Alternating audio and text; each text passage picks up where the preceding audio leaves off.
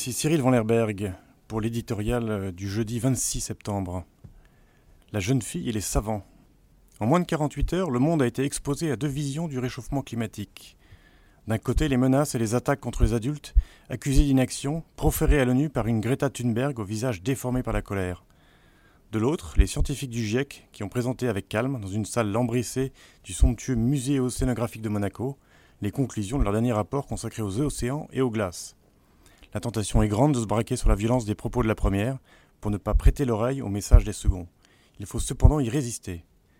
Certes, les excès, les invectives et les anathèmes de la jeune Suédoise sont pour les esprits raisonnables quelque chose d'exaspérant. Certes, ces effroyables prophéties qui résonnent avec les thèses des collapsologues ont tout pour faire craindre l'avènement d'une terrible dictature écologique. Il n'empêche, l'urgence est là, et bien là. Sans doute le réchauffement en cours ne mettra pas fin à l'humanité.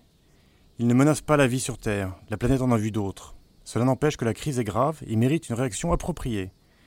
Le réchauffement est conforme aux courbes dessinées par les experts du GIEC il y a 29 ans dans leur premier rapport. La montée des océans, mesurée par des satellites, est même plus rapide que ce qu'ils prévoyaient. Ignorer leur nouvelle alerte serait évidemment une erreur.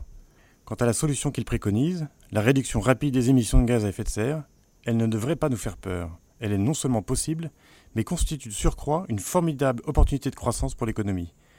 La transition énergétique est bel et bien lancée, avec des énergies renouvelables qui deviennent enfin moins chères que les combustibles fossiles. La France avait pris de l'avance il y a quelques décennies en se dotant d'une électricité décarbonée grâce au nucléaire. Elle devrait aujourd'hui avoir l'audace d'inventer les solutions de demain.